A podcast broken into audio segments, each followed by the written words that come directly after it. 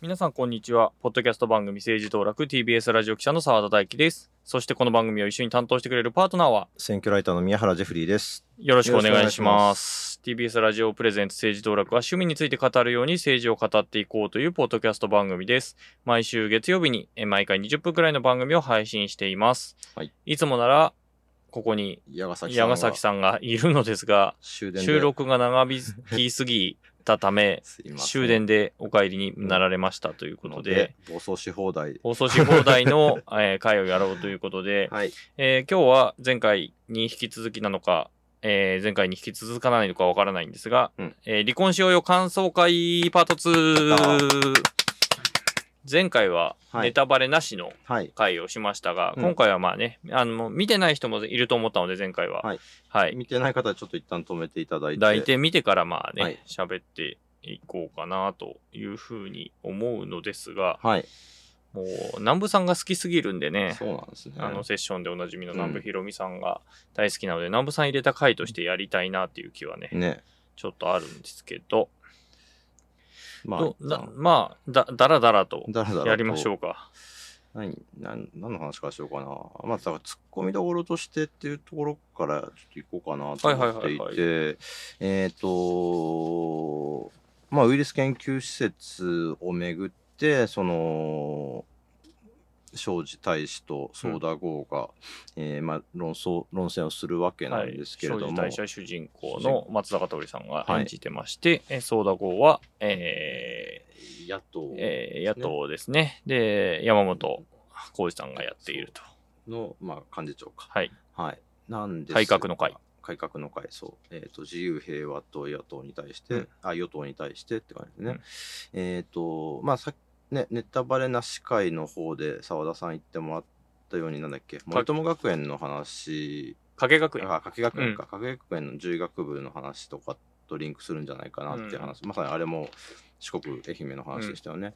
っていうのと、やっぱなんかまあ、あれって、その、まあ、ウイルス研究所からそのウイルスが流れ出てしまうんじゃないかみたいな、あのーまあ、地元の心配があっうんての今反対回のやつはね。があって、うんっていう、いわゆるその、任備と言われる施設はなわけですよね。not in my backyard ですよね。うまあ、必要とされているけれども、えー地元にあったらちょっと嫌な、うんうんあまあ、米軍基地なんかもちろん典型だし、あとは、その、葬儀場とかゴミの処理場とかっていうもの、ね、やっぱそれとってどうしてもやっぱ政治的な争点になりがちなんですよね。えーなくないと困るけど、えっ、と、うちにあってほしくないっていう。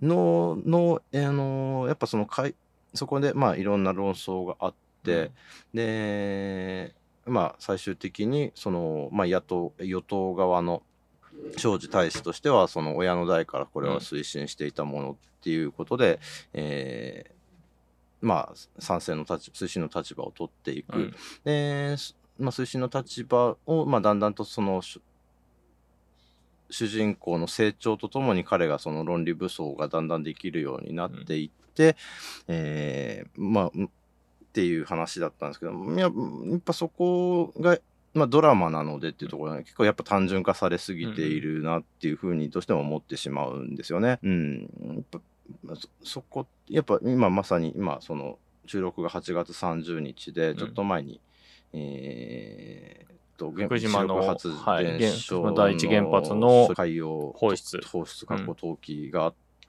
あって、でそれに対するその反応みたいなものっていうのはやっぱりいろいろあるっていう中で、それがドラマっていう中に落とし込まれるにあたって単純化されてしまうっていうののあのあの一筋縄ではいかなさっていうのはやっぱただド,、まあ、ドラマを見てそうなのかで終わりにはしてほしくないところなのであのまあ一言言いたいところかなっていうところですね。うんうんっていうのとあとはねなんだっけな俺が教授だっていう話あですね。俺が教授の問題ね。えーっと、主人公黒沢結衣の、えー不倫相相手手が、まあ1話目でパチンコ屋の前で、ああの、ぶつかるんだよね。だったっけ？そうそうそうそう。ぶつかって、その後パチンコに付き合うんだっけな、だったかな、うんパチプロ。パチプロっぽい感じの、えー、錦錦戸亮さんがやってる加納教授っていう、その時点では、うん。パチンコ好きの、うん、えーアーティスト、鍵かっこ好きの、うん、うん、が演じていて、まあ、さいで、最で、えっ、と、まあね、それを、で、でその夫婦との、のなんか、まあ、やりとりがいろいろある中で、そう。で、大将の方は、うん。元、えっ、と、当時は女子アナだったうん。三股桜子というキャラクターとうん。付き合っ、あ、付き合うじゃないや。小田理沙さん、ね。えそう。ん。と、えー関係を結んで。関係を結んでいて、何度も何度も結んでるという、中で、まだ、その、まあ、物語が進んでいくにあたって、この教授と、えー、大使の間にもだんだん絆が生まれててっ、っててってみたいな話があって、そうで、まあ、で、そうそう。で、あの、最終話です。そう、ふ不能、不能なんですよね、大使が。性的にねあ、大使じゃない、あの、教授が教。授がね、性的に。で、その途中から、まあ、妊娠の話、うんうんみこちゃん、えーが妊娠をして、じゃあ、それの父親は誰かみたいな話とかも出てくるんだけど、まあ、その中で、その、えー教授が、うんえー選挙を手伝う、け間接的にっていう。不器用な形で。不器用な形で 溺れるっていうところで付き合うとか、一言コメントを入れて世論を変えるとか、そういううことで協力をしていくんですが、最終的にどうなるかっていうと、そう、なんか選挙面白くなっちゃって、選挙ブロガーとして活躍していくみたいな話になっていくわけですよね。で、最終話が、で、沖縄にいるんだよね。沖縄かな？なんかそうそう、いや、沖縄、沖縄、沖縄。だ具志堅、具志堅さんだったか。ら。ああれだ、あの、うちらの先輩が出てた。そう、スリムクラブの内間さんが、うん。具志堅さんっていう選挙区の候補者になってて、それにの車にひかれそうになるっていうシーンがあるんですけど、まあそのシーンを見て、えー南部ひろみさんは僕に連絡をしてようとして、教授宮原くんだよっていうのを言おうとしたっていう、まあだからその、そう、見た目がね、あの、見た目、錦戸亮さんの生きてるのか死んでるのかわからない。わからない、しかもアートを仕事にしていた、かつ、髪の毛がボサボサでっ ていうので、そう。畠山さんはね、ちょっと単発だから、うんちょっと雰囲気違うっていうね。とはいえ、そう、選挙ブロガー、まあ選挙を見にいろんなところまで行って 文章を書いてなんて人、世の中に多分私と畠山さんと、あと他2、3人ぐらいしかいないので、で、かつ沖縄だしね。沖縄の選挙もね、そうっていう意味で、そう、だからネットをかけ回したんですよ。これは宮原、畠山さんだ、宮原だみたいなのがあって、まだ見てなかったんで、俺が錦戸亮君でいいのかと思いながら。しかも途中まで全然そんな気配なかったからね。たからねただのね、そうそう。あのイケメンパチアートだからねそうそうそう。っていうのもありつつね。っての感じと、あとなんだったっけな。あとはね、そう、あとは赤シャツが出てきて。赤シャツ。はい。で赤シャツが、赤シャツっていうのは、えっとまあ、第3の候補です、ね。第3の候補、えっ、と、補欠選挙で受かった大使が、その後に、えっ、と、本選挙にうんなった時に、えー、添田、あー、そ、ソーダはい号とともに出てくる第3第三の候補。者。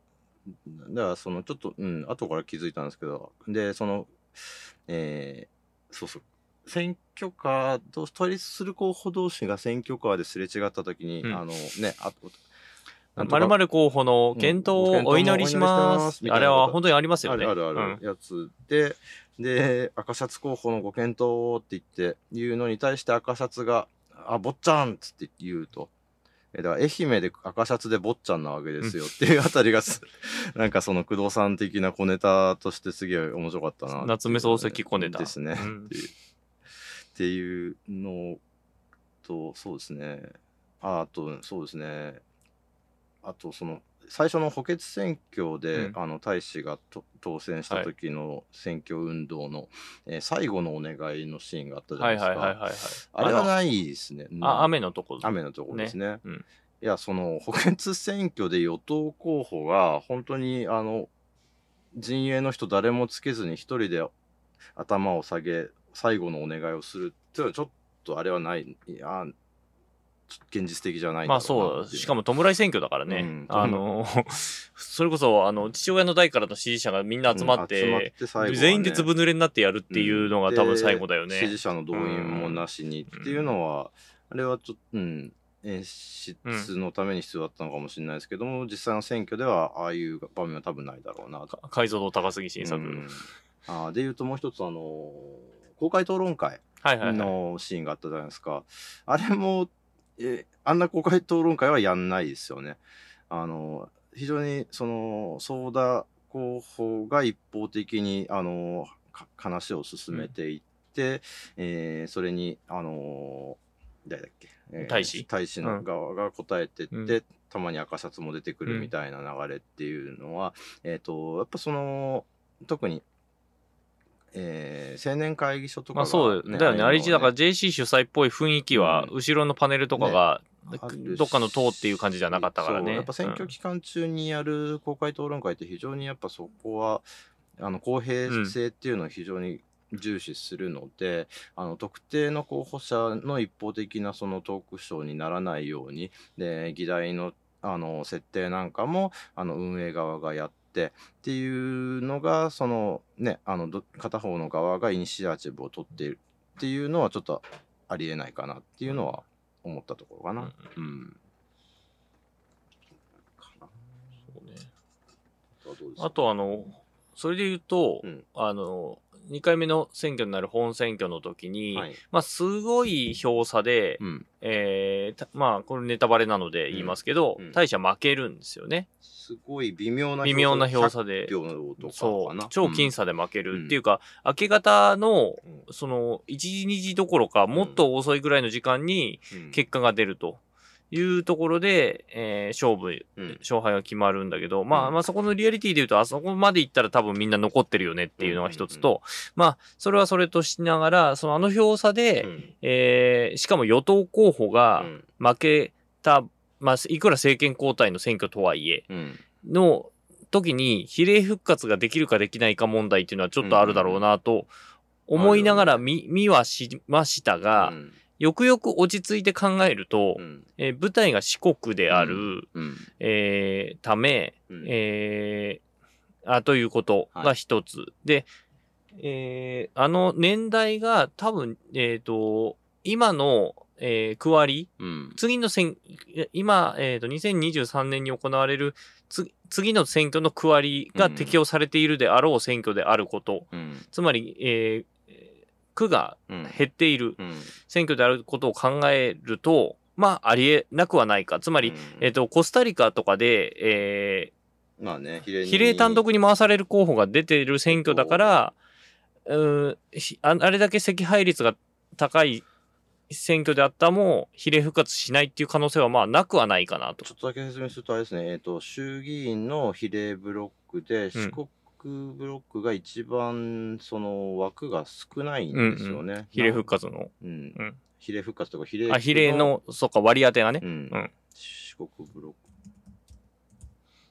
ただでも、うん、そうにしてもやっぱそこでその比例かかるのかからないのみたいな話がなかったし、うん。えもっと言うとそんな微妙な選挙であのメディアがみんな帰っちゃうなんてことはまずないし、うん。っていうところですよね。そこは、まあね。物語だからねっていうことなんだろうね。そこはうん。その注目選挙区しかもね野党の幹事長うん。受かんの受かんないのにあの、うん、メディアが誰も入ってないとかっていうのはちょっと、うん、ほ本当だったらないだろうなと、その四国ブロックは、えー、6枠ですね。うん。でただ、まあ、惜敗率的には、比例単独を何人か置いてって、うん負けるっていう例としては、うん。希望の党の時かな？うん。の、えー、馬淵澄夫さんが多分98%とかあー。ぐらいで落選してるので、うん。というのはひ、あの時は比例単独が、うん。えー近畿ブロックに何人かいたため、うん。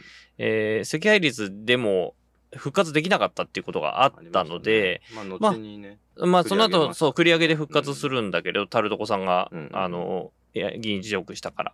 でも、まあ、その時のがあるから、まあ、なくはねえか、とは思って納得はしたけどね。まあね、うんうん、でもやっぱそこのふ復活するのしないのの面白さまで含めて描いてくれたらもうちょい選挙うん。の面白さとしては、ねねまあまあ欲を言えばですけどね。まあまあ、帰ってからでもよかったっていう感じもね、うんなくはないけどね、あのシーンもね。まあまあまあまあまあ。あと、あの、解散が決まった時点で、あの、万歳の練習をするっていうのは、コメディとしては面白かったけどね。すね。そんな、あもっと、もっと殺伐としてるから、あの、特にあの、の、選挙の、うんあの、関係者の人たち、僕も知り合い、パパ友ママ友にもいるし、うんあの、取材相手にもいるけれど、もう、もう始まる前のピリピリったらないからね。やっぱり、それはあの描かれてはいるけれど、落ちたらやっぱりただの人になるっていう、うん。まあ実際あの、尾身俊則さんがやっていた早乙女さんが、うん。あの、秘書ですね。秘書。で、まあ、施設なのか公設なのかわからないけど、まあさすがにあの年で、あかつあの、大臣の秘書もやったレベルの人が、あー引っ越し屋さんでバイトをするとは、まあ思いにくくはあるものの、うんまあ、特にせ、ね、政策秘書なら、うん。なおのことなり手もいるだろうし、元大臣秘書だったらそれなりに 重用されるっていうか、若手議員のところにつけられて、その若手議員を育てるっていうね、あの、こともやらされたりもする可能性もあるから。政権交代かわしてそのね野党側に別のあのねあの立場の党にで働くなんてこともあ、普通にある、普通にある。うん。あそうそれはどっかな。政策秘書っていうのは実は資格が必要なんですよねっていうのは。えっ、とまあこまああの国家公務員なので、うん。その国家今一種って言わないのか国家総合職と同程度の試験か、あるいはその公設秘書として10 10年年。ですかね。かあるいはその議員の推薦があって著書が2冊以上あるとか、まあ、いくつかの条件があるんですけれども、っていうのなのでで大体その公設秘書の席って大体1割ぐらい空席でいつも足りてないような状況らしくて、あの、政策秘書ね。制作者さんうん。うんすみません、そうそう。なのでそのまあ食いっぱぐれるってことはまずないそう、ですよね。むしろ求められるっていうことが結構多いですよね、うん。制作秘書はね。しかも、制作秘書の中でも特に、まあ、多分、早乙女さん長くやられてる方なので、うん。え多分10年ルールでなったうん。し秘書ですけかど、本当に試験ルールでうん秘書になれるって、ほっと、本当に一握りの一握りぐらいしかいないので、うん。まあだだもうやっぱりね、永田町のの取材をしていると、うん。そのやっぱり試験秘書なのか、うん。その、持ち上がりの秘書なのかっていうので、で、やっぱ全然違う。あの人試験だからっていう話はうん、本当にね、うんあの日常会話で出るぐらい違うので、扱いが。試験組から国会議員になった人も結構いましたよね。細野豪志さんとか、うん。本田平直さんとかあとは石川大我さんとか、うんまあ、政策、あの、要するにやっぱり論客系が多いですよね。やっぱそれだけ、あの、優秀な人がなる、なることが多いので、うん。っていうぐらい、ちょ、まあ、超むずなんですよね。昔の司法試験みたいな感じだから。うんまあまああれですねまあいわゆるそのこ学校公務員試験に論文の試験がついてって感じですかね、でもパーセントで言ったら相当低いもんね。低いただねあれこれあの試験が無料なんで結構あ、そっかそっかそっかそっかる。人も結構いるのでそっかそっかそっかの分のあのそっか、母数自体が膨らんでるっていうことはあるのか。なるほど65ねぐらいまで受けられるしっていうのは。てな感じの、まあ、秘書の話もしつつ。まあそうそうそう。だからそこまで、そこまでやった人が、まあ、引っ越し屋さんをするかなっていうのはなくはないが、うんまあ、施設秘書であれば、その、うんそのね、本当に、まあね何もなくなるっていうことはあるし正直にずっとついてたいって、まあ、物語としてはね、そこを、まあ、そうなのかな。うんとか、あとは、そうね、あとは、その、まあ、政策の訴え方っていう意味では、えー希望の党でいいんでしたっけ？希望の党じゃない、なんだっけ？えっ、と、いあ政権交代した改革の会。改革の会、うん。全然違うけど、えー、大使の不倫相手であるところの三股が、えー議員として立候補して、えーまあまあ、当選していくわけなんですけどそこで結構その女性、うん。女性の社会進出の問題を訴えてたりとか、うん。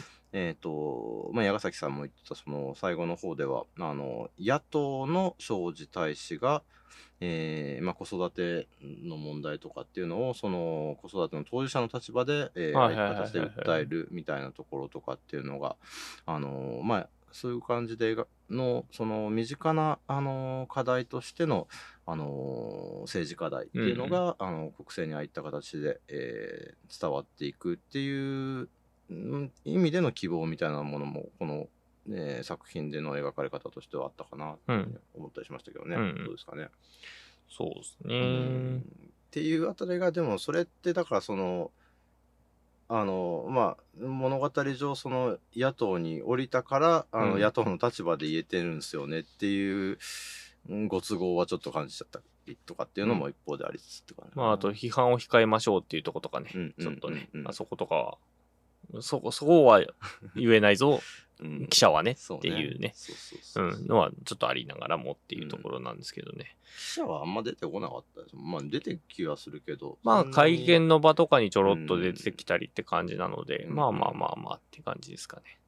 別にあの、き楽しんで超見てますっていう、あの、ここちょっとあれかもねとか言いながらもうん。楽しんでは見てるっていうか、すごいディテールが逆に言うと、軸の部分が結構しっかりしてるから、うん。細かいところが目についちゃうっていうだけなのであーかもしれ、はい。だから別にあの、うん。すごく楽しく全然見られる感じはしてて、あと、まあ、これが結構大きめのネタバレにもなっていくのですが、うん。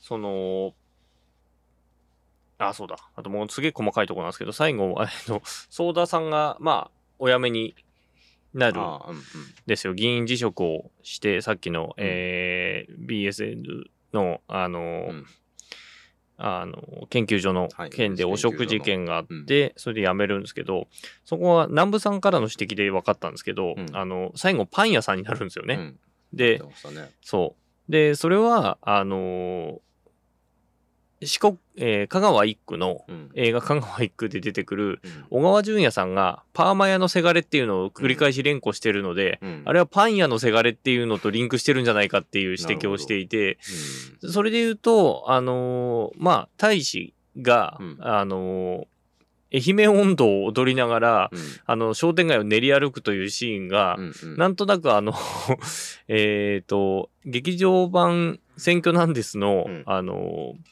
商店街を練り歩く、ん。あの、平井さん、はいはい。元、うん。えー IT 担当大臣と、うん。なんとなくリンクする、あんな、あんなご陽気ではないですけど、うん。あのデジタル大臣とかやられた、平井さんと、あの、リンクする感じもなくはないなと思いながら、だから、うん。香川一区とか、あの、いわゆる、えっ、と、あのあたりの、えっ、と、なぜ君は総理大臣になれないのかとかとうんうん。の、オマージュもちょっと入ってんのかなとか思いながらね、うん。見れましたよね。うん。あと、その選挙で、うん。えーその後に、まあさ、まあ、結論から言うと、こう、離婚をして、えっ、と、本選挙で負けて離婚をするんだけれども、うん。まあ、その後の選挙も手伝いたいみたいなうんうん。話がうん出て、まあ、ほ補欠選挙の最後で現れるんですよね、みこちゃんが。補欠選挙。要するにね、あ補欠選挙になって本選挙やって、で、はいはいはい。その、その、そこで負けるんだけど、うん。えー、ソーダが汚職で辞めた後の補欠選挙で、直し補欠選挙があって、そこで、赤札そう。そう。で、その時に、えー、みこちゃんが最後現れるっていうので、別れた旦那の選挙手伝うなんてありえんのかっていう。まあ、で、しかもまあ、その、あの夫婦は結局別れた後もそれなりに子供があったんで、あの、関係性がいいっていうのはありつつもなんですけど、まあ、別れた夫婦の選挙手伝うのか問題はあああるけど、実際は、実際もう手伝うっていう、いやね普通にあるっていう。そう。やったよね。そう、東国原さんが、えー選挙に出た時に加藤和子さんが応援に来たっていうね。ただあれは、ちょっと違っているのは、加藤和子さんは、旦那が選挙に出るからといって離婚したんうんですよね。うん。だから、うん。厳密に言うと選挙は最初の選挙に関しては割と距離があったはずうん。なんで、まあ、そこはちょっと違うっていうのはありながら、じゃあもう一個違いがあるのがもう一個あ、あもう二例僕は知ってるんですけど、うん。えっ、と、野田聖子さんがうん。前回のしゅ、えっ、と、総選挙に出た時に、はいあ、総裁選だ。はいはい。総裁選に出た時に、えー元夫の鶴穂さんが、うん。えー選対で超手伝ってた。それはその自民党のの総裁選の選。挙対策。そう。はいはいはい。で、もう一つは、えー同じ選挙にう、ん。高市早苗さんが出た時に、うんうん。元夫の山本拓さんが鬼のように手伝ってた。ああなるほど。で、それについては MBS の三沢解説員がうん。取材をしていて、やっぱり好きなんですかって聞いて、うん。いや、そうかもしれないなって言って、最終的に、えーより戻したっていう。えーああそうかそうか。だそういう意味では、えーえー今回のまあ結論で言うと、うん。えーもうネタバレなので言いますが、うん。まあ、離婚してよりは戻さないんですけど、うん。そこでよりを戻したパターンが、うん。えー高市さんとこだっていう。うん。まあ男女逆だけどね。まあまあね。うん。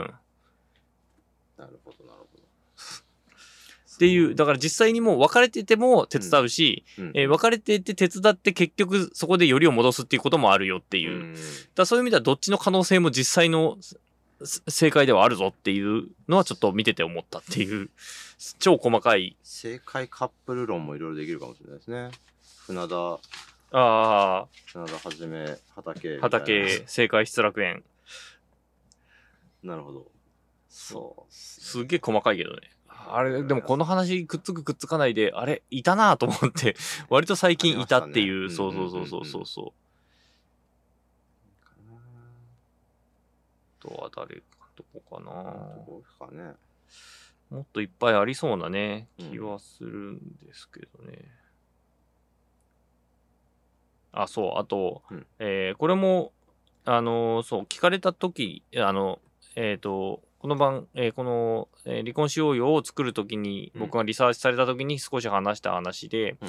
あのーみこちゃんのゆいちゃんが、えー、と選挙の時にやっぱみんな選挙やると、うん。顔がテカテカして肌ツヤが良くなって元気になってるっていう話をしてて、それはあるのかどうかっていう話なんですけど、うん。まあそれ、まあ、この番組でもちょっと話したんですけど、うんうん。やっぱりあの政治家になってる人となってない人で油っ気が全然違う問題とリンクする話で、うん。政治家辞めると本当にあの正規が失われるっていうか、テッカテカじゃなくなるですよ。あの油切ってない。油切ってない。本当にやっぱただの人になるっていうことがこんなにもすご違うのか。逆に言うとこんなにも政治家ってテッカテカギラギラしてんだっていうふうに思っていてでその感じがありますよっていう話をあのその時したんですよね。だつまり政治家というのはどういう人種かっていうのを言う時にうん。朝からステーキが食える人っていうのを、まあ、何回も言ってるんですけど、まあ、その話をしたんですよね。うん。だそこの話とリンクする話がエピソードとして盛り込まれてんなっていう感じもあって、やっぱ選挙の時もみんな食べてるしうんっていう、食べてるシーンとかがすごくたくさんあるしっていう、確かに。ね、あの選挙活動終わった後にファミレス行って、ステーキ食べてたりとかして、ね。ね、そういうのとかあったりとかもして、離婚届を出して、まあなんかあと雨が効果的につく。まあこれはちょっとね。まあいいんじゃない、うんその話も。まあ、ね、まあ、まあ多分見てた人はわかると思うんですけど、そう、雨が降るタイミングっていうのがその、えー作品の中での転換で上手に使われていて、うん雨が降ったらこうしようみたいなことうんうんをあらかじめ決めといて、まあ降ったりやんだりするみたいなのうんうんとかっていうのも、うん、ポイントになってる。うん。うん。かななんだろそうね。まあ、あとインターネットを使った選挙のやり方みたいなことですかね。と、あとメディアとの関係。その、うん、面白かったのは、その、やっぱその、うんうなんだっけな、週刊誌に出る出ないみたいな、ううんうん。あの、記事が載る載らないみたいな話がありつつ、えっ、と、まあ、それを、なんか上手に、その、優位の側の芸能マネージャーが上手にうん。あのー立ち回っていくみたいなうん。ところとか、まあ、どの辺までリアリティがあるのかよくわかんないですけども、うん。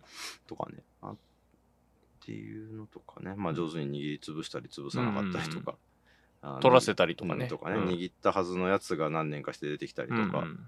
ていうのとかはね。何年かして出てくるはあるよね。あるある。大臣になるまで貯めといて、その後出てくるとかね、うんうんうん本当ありますスキャンダルいつのだよみたいなやつとかね。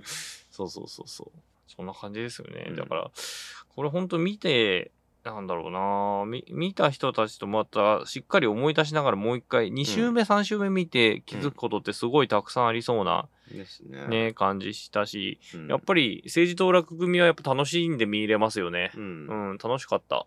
本当に。こういうオフ会をしてもいいかもしれないですね。いやいや、本当本当。うん。あそこ、あそこどうですかね？みたいなやりとりだけでちょっと1、2時間やれさやれちゃう感じのね、ほんと語りがいのある、すごくいい、いいと言っていいうん。ドラマだったなっていう思います。ね。